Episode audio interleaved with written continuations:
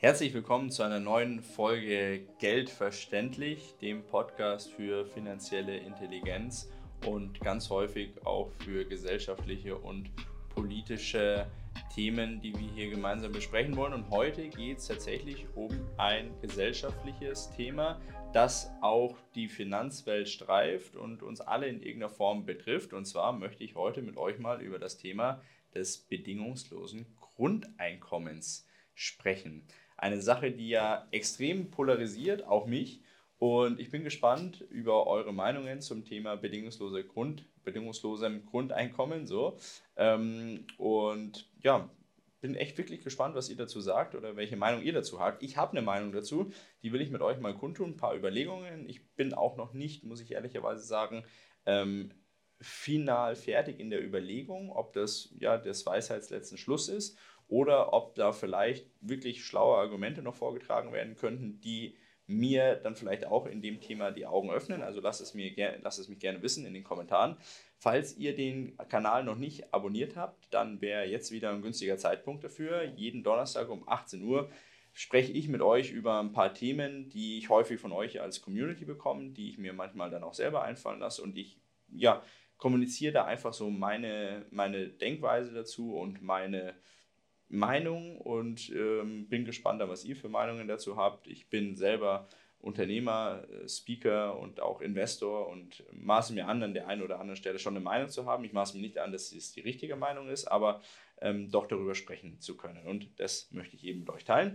Und wenn ihr das interessant findet, dann solltet ihr den Kanal abonnieren und unbedingt die Glocke läuten, damit ihr dann auch immer die Information bekommt, wenn was Neues reinkommt. Habe ich gelernt, soll ich sagen, habe ich gemacht. Okay.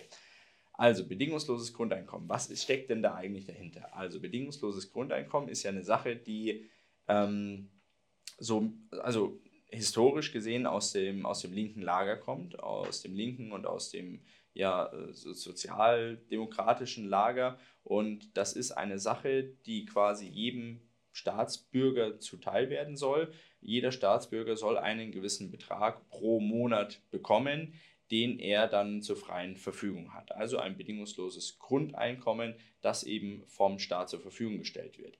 Der Name an sich sagt schon, es ist bedingungslos. Das, ist, das heißt, es ist an keine Bedingungen geknüpft. Aktuell haben wir Bürgergeld, da sagen ja viele Leute, ah, das ist der kleine Bruder vom bedingungslosen Grundeinkommen. Da sage ich nein, weil das Bürgergeld ist ja an ganz klare Bedingungen geknüpft. Erstmal Bedingungen vorneweg die erfüllt sein müssen. Das heißt, ich muss arbeitslos sein, ich darf keine Arbeit haben, ich darf nicht über einen gewissen äh, Vermögensfundus ähm, verfügen, ich darf nicht äh, in einer so und so großen Wohnung leben, ich darf nicht äh, in irgendeiner Form anderweitig Bezüge bekommen. Also da sind ja dann Bedingungen vorhanden, die nicht erfüllt sein dürfen in dem Moment, damit ich da überhaupt reinrutsche. Und auf der anderen Seite bekomme ich das bedingungslose Grundeinkommen ja dann nicht mehr, wenn ich zum Beispiel gewisse Jobangebote in irgendeiner Form mal ausschlage in Zukunft dann können mir die Leistungen da gekürzt werden. Das heißt, auch das ist an Bedingungen geknüpft. Und so ist das Bürgergeld etwas ganz anderes wie ein bedingungsloses Grundeinkommen, weil ein bedingungsloses Grundeinkommen würde bedeuten, ich kriege es bedingungslos, egal ob ich arm oder ob ich reich bin, egal ob ich Lust auf Arbeiten habe oder keine Lust auf Arbeiten, egal ob ich 60 Stunden die Woche acker oder ob ich nur auf der Couch liege. Ich kriege das bedingungslose Grundeinkommen immer. So, und dann stellt sich natürlich immer gleich die Frage, ist das Ganze fair? Also ist ein bedingungsloses Grundeinkommen fair? Und ähm, da schlagen ja dann immer ganz hohe Wellen umeinander und äh, Leute haben äh, Meinungen dazu und gerade von der äh, konservativen Ecke oder von den Liberalen kommt dann ganz häufig der Einwand, nee, das kann nicht fair sein, es kann nicht sein, dass Leistung sich nicht mehr lohnt und jeder auf der faulen Haut rumliegen kann und ähm, ja, das ist quasi das Totschlagargument. Das ist meiner Meinung nach auch ein Argument. Also wer meinem Kanal folgt, wer mich persönlich kennt oder auch meine Unternehmen, der weiß, dass Leistung sich lohnen muss und dass nur so auch wirklich ähm, fundamentaler Ertrag erwirtschaftet werden kann, von dem unterstrich ja dann alle profitieren, Arbeitnehmer, Gesellschaft, Staat etc. Aber ähm, bei diesem bedingungslosen Grundeinkommen, finde ich, muss man noch einen Schritt weiter denken.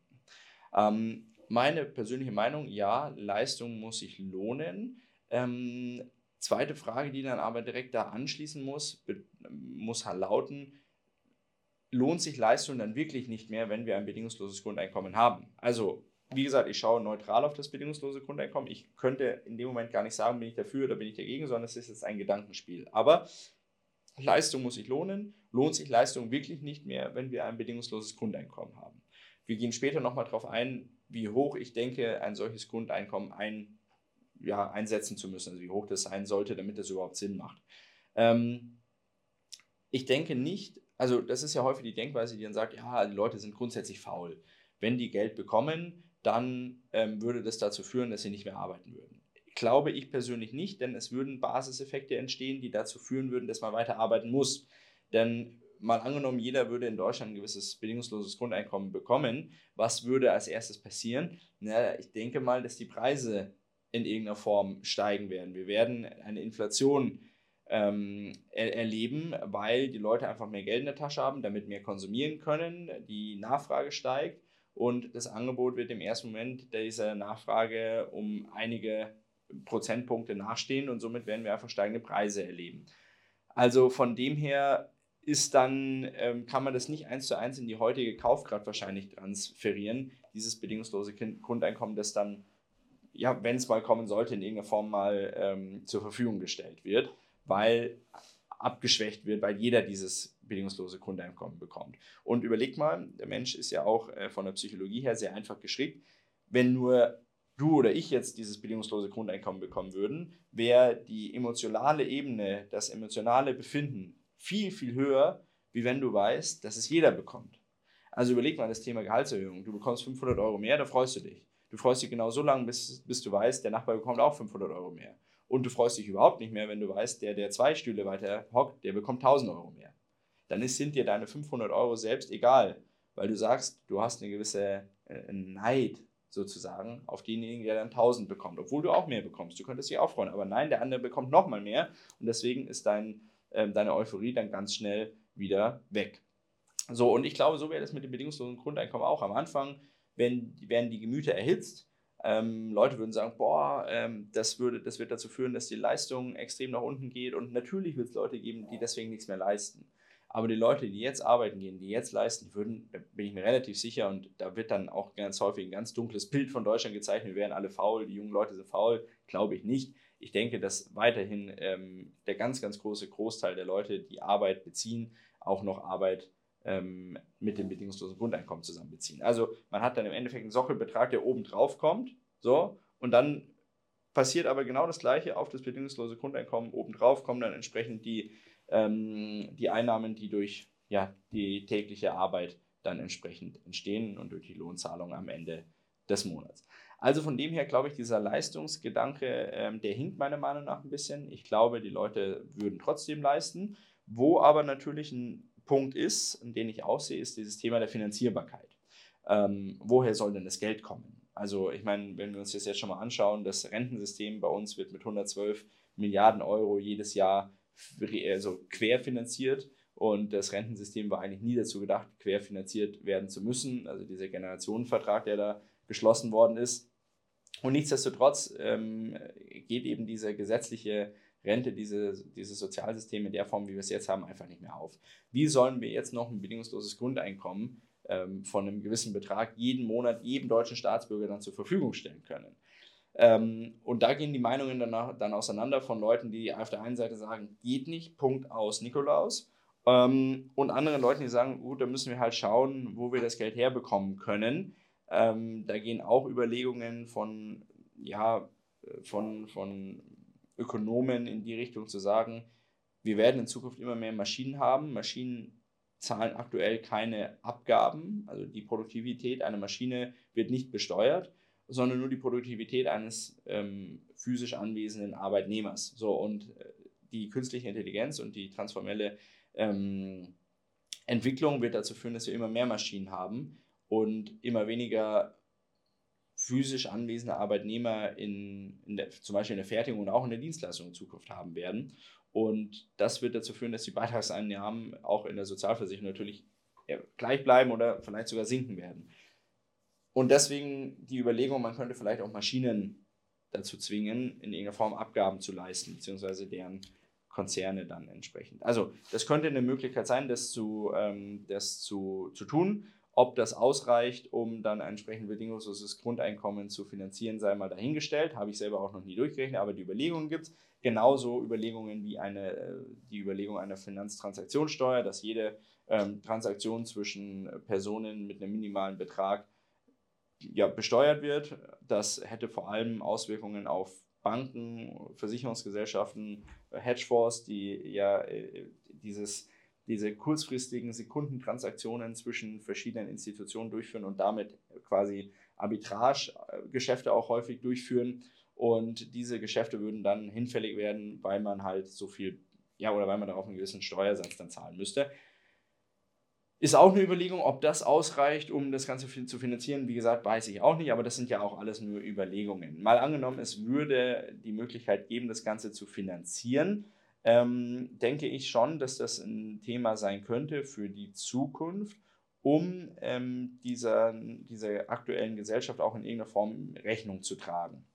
Wobei ich dann auch wieder sagen muss, wo greift man da an? Also was ich überhaupt nicht nachvollziehen kann, sind Forderungen danach zu sagen, ähm, bedingungsloses Grundeinkommen nur für eine gewisse Zielgruppe oder für, nur für eine gewisse Gesellschafts- ähm, oder Bevölkerungsnische. Ähm, das, das kann nicht sein. Also das, da machst du es ja wieder abhängig, dann machst du, bringst du ja wieder Bedingungen rein. Bedingung wäre, du musst arm sein. Ja, aber das ist auch wiederum nicht fair. Also wenn bedingungsloses Grundeinkommen, dann wirklich bedingungslos auf alle. Dann muss auch der Milliardär bedingungsloses Grundeinkommen bekommen. Und dann haben wir natürlich wieder die Streitereien, die dann eher aus der linken Ecke kommen, zu sagen, ja, ich kann ja nicht ein bedingungsloses Grundeinkommen auch einem Millionär geben. Der braucht es ja nicht. Ja, natürlich braucht er das nicht. Aber bedingungslos heißt eben bedingungslos. Also, wenn sowas, dann wirklich alle. So. Ob dann der Millionär seine, keine Ahnung, 2,50, die er dann bedingungslos erhält, in irgendeiner Form ähm, anlegt oder ob er das äh, ausgibt oder ob er das spendet, das wird man dann sehen, aber es muss halt entsprechend der gesamten Bevölkerung zukommen. Und dann ist es ja noch ein, noch ein Problem, das gelöst werden müsste. Wer ist die Bevölkerung? Also wer bekommt das bedingungslose Grundeinkommen? Bekommt das jeder, der in Deutschland aktuell wohnt? So, wir kennen die Situation, in der wir auch viele Leute hier haben, die rein rechtlich zumindest nicht sich hier aufhalten dürften. Ähm, würden die auch bedingungsloses Grundeinkommen bekommen oder kriegt erst ein deutscher Staatsbürger ein bedingungsloses Grundeinkommen und der, der hier aber geboren ist, schon 20 Jahre lebt und Steuern zahlt, aber einfach keinen deutschen Pass hat, kriegt er kein bedingungsloses Grundeinkommen. Und ich denke, daran scheitert es. An solchen Fragestellungen. Ich meine, wenn das Ganze finanzierbar ist, das kann man durchrechnen. Und dann kommt man auf den Schluss und sagt, finanzierbar, nicht finanzierbar. Ähm, ich denke auch, dass dieser Leistungsgedanke, dass das auch kein ausschlaggebendes Argument ist. Die Leute leisten weiter. Ich denke eher, dass es an bürokratischen ähm, Hardfacts dann wirklich scheitert. Also wer bekommt das? So, und dann wird es natürlich auch rechtlich schwierig, dann das Ganze abzugrenzen, weil das Erste, was passieren wird, wenn es rechtlich nicht einwandfrei ist, dass irgendjemand zum Bundesverfassungsgericht rennen wird und das Bundesverfassungsgericht das ganze Thema kassieren wird. So, und damit ist auch niemandem geholfen. Das heißt, du musst ganz klar definieren, wer ist bezugsberechtigt. Und wenn ich mir dann anschaue, welche Diskussionen wir zum Beispiel schon bei dem Thema Maut hatten in Deutschland, dass es dann irgendwie Gleichberechtigungsthema in Europa gefährden würde, weil die Deutschen dann ähm, von der Kfz-Steuer befreit wären und das wäre äh, im Gleichberechtigungssinn in der, innerhalb der Europäischen Union nicht darstellbar, dann kann ich mir beim besten Willen nicht vorstellen, dass innerhalb der Europäischen Union auch nur ein Land ein bedingungsloses Grundeinkommen platzieren kann, ohne in irgendeiner Form Probleme mit Gleichbehandlung gegenüber anderen europäischen Ländern oder sonst irgendwas zu erhalten. Abgesehen von der, von der volkswirtschaftlichen Komponente, dass es ja auch meiner Meinung nach völliger Schwachsinn ist, dass nur ein Land in Europa zum Beispiel das bedingungslose Grundeinkommen einführt.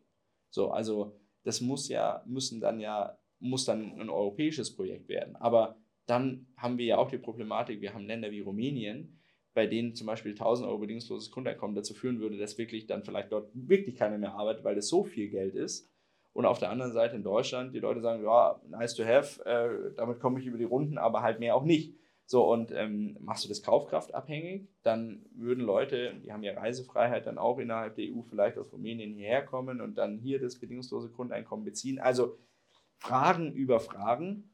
Und äh, von dem her glaube ich, äh, das ist dann auch meine Meinung, dass es nicht kommen wird. Nicht, weil es keine gute Idee ist. Vielleicht ist es gar nicht so eine schlechte Idee ähm, gerade auch so eine Transformation einer Gesellschaft dann dahingehend vorzubereiten, zu sagen, man macht nicht mehr alles nur noch von Arbeit und Leistung abhängig, weil das ist es ja aktuell, sondern man gibt, man hat ja genug, also das ist ja auch alles eins, was klar ist, man hat genug und könnte verteilen, nur ähm, äh, die, die, da, da sind so ein paar Parameter, die einfach nicht passen, zum Beispiel auch steuerrechtlich, dass da einfach ähm, viel zu früh an das Vermögen der Leute gegangen wird ähm, im Mittelstand und Leute, die dann wirklich oder Konzerne, die exorbitant viel verdienen, da sprechen wir von Milliarden, gar nicht besteuert werden. So, und da ist ja die Dissonanz vorhanden und nicht irgendwo im Mittelstand, wenn jemand 100, 200, 300.000 Euro verdient, ja, so what, das ist im Vergleich zu den ganzen Milliarden der Konzerne, ist das einfach nur lächerlich. Also von dem her, bedingungsloses Grundeinkommen ist ein Thema, wo man wirklich ähm, treffend drüber streiten kann. Es ist sehr, sehr interessant.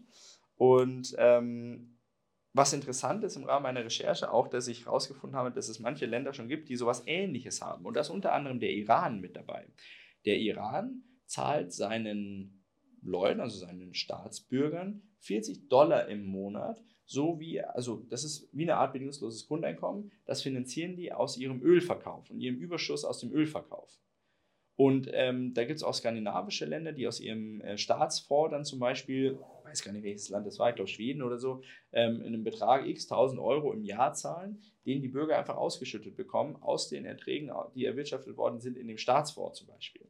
Also total interessant. Das ist natürlich noch, hat noch nichts mit einem wirklichen knallharten und bedingungslosen Grundeinkommen zu tun, aber ähm, wusste ich auch nicht und wollte ich an der Stelle teilen. Also, ich sage bedingungsloses Grundeinkommen, wenn es wirklich bedingungslos ist und umgesetzt werden kann und finanziert werden kann, gar keine schlechte Thematik. Aber ich weiß, dass es bei uns schlecht umgesetzt werden wird, falls sowas kommt. Weil ich weiß, es ist wieder nur ein Politikum. Es wird sich links gegen rechts, gegen konservativ, gegen Sozialdemokraten werden sich da aufarbeiten. Ähm, die Sozialarbeit, Sozialdemokraten finden eigentlich bedingungsloses Grundeinkommen gut, wollen aber auf der anderen Seite weiter ihre, ihre Hand hochstrecken für die Arbeiterschaft, für die Arbeitnehmer und ihren Gewerkschaften, die ja dann obsolet werden würden, wenn in Zukunft die Leute immer weniger arbeiten müssen. Ähm, die Konservativen sagen, es ist nicht finanzierbar und irgendwie ist dann doch unterm Strich jeder dagegen, außer vielleicht die ganz links außen sind. Die haben aber leider keine Stimme. Was heißt leider? Die haben einfach keine Stimme. Also bin ich jetzt auch nicht, äh, ist nicht schad drum, aber ähm, das ist ein anderes Thema. Von dem her glaube ich, dass das tatsächlich nicht kommen wird und wenn es kommt, kommt es schlecht dann wird es immer an irgendwelchen Bedingungen geknüpft werden. Dann könnte das, und das ist meine Befürchtung, ähm, abhängig gemacht werden von, der, von dem Bezug eines digitalen Euros. Das heißt, bedingungsloses Grundeinkommen wird es dann in irgendeiner Form geben. Und das wird man aber nur über den, eine Wallet beziehen können und man kriegt darauf digitale Euros gut geschrieben. Und diese digitalen Euros kann ich auch nur äh, unter bestimmten Bedingungen dann entsprechend ausgeben. Das wird einem vorgegeben, was ich mit dem digitalen Euro machen kann und bin dann da entsprechend abhängig davon. Ich denke, dass wenn ein, eine CBDC wie ein digitaler Euro eingeführt wird in der Europäischen Union, dass es darüber platziert wird. Weil warum sollten die Leute denn so von einem auf den anderen Tag auf den digitalen Euro umstellen? Es gibt ja keine, ja, gibt ja keinen Grund dafür. So, aber wenn ich jetzt die Möglichkeit geschaffe, schaffe zu sagen, hey, du bekommst 500 digitale Euro im Monat einfach so, Dafür musst du nur deine Wallet anlegen und die ähm, bei der EZB einreichen und dann kriegst du die 500 Euro jeden Monat digital überwiesen. Wer sollte das nicht machen? Und damit erreichst du dann eine Vielzahl von Leuten und irgendwann wird gesagt, hey, pass auf, mehr als 70 Prozent der Leute in der Europäischen Union haben schon den digitalen Euro und ihre Wallet und wir ziehen das Geld. Wir stellen jetzt von normalen Euro auf digitalen Euro um. Und das ist meiner Meinung nach die, der Ablauf, so wie ein digitaler Euro eingeführt werden könnte. Und wenn ein digitaler Euro kommt, dann kommt er meiner Meinung nach auch nur so.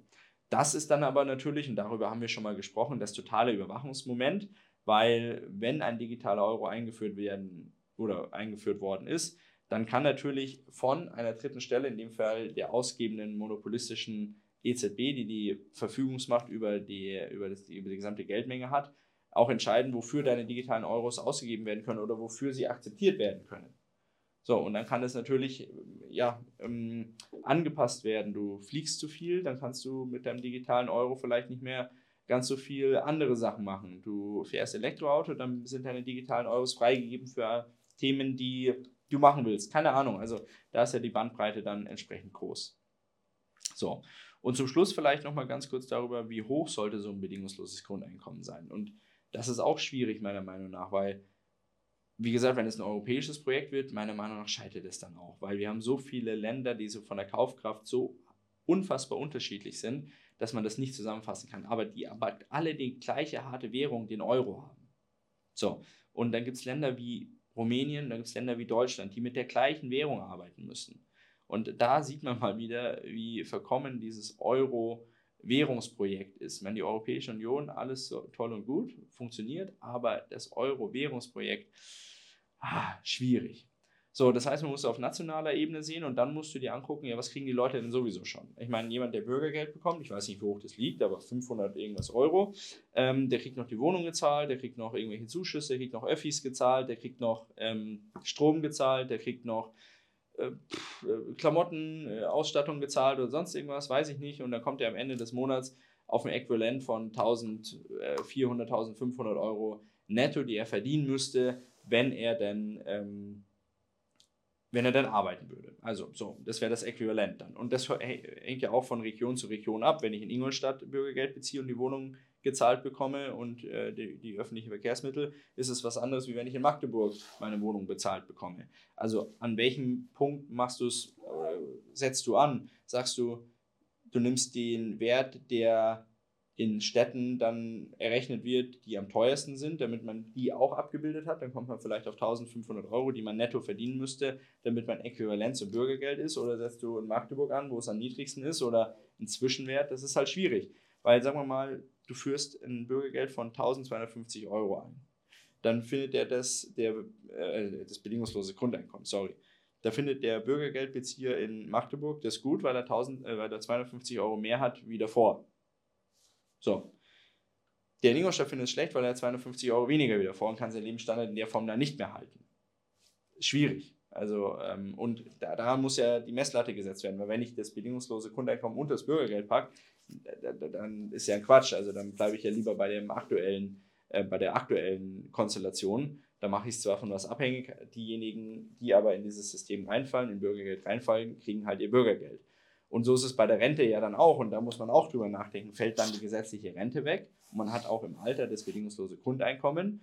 Ähm, passt man das bedingungslose Grundeinkommen auch der Inflation an? Auch ein wichtiges Thema, das häufig meiner Meinung nach unter, unterschlagen wird.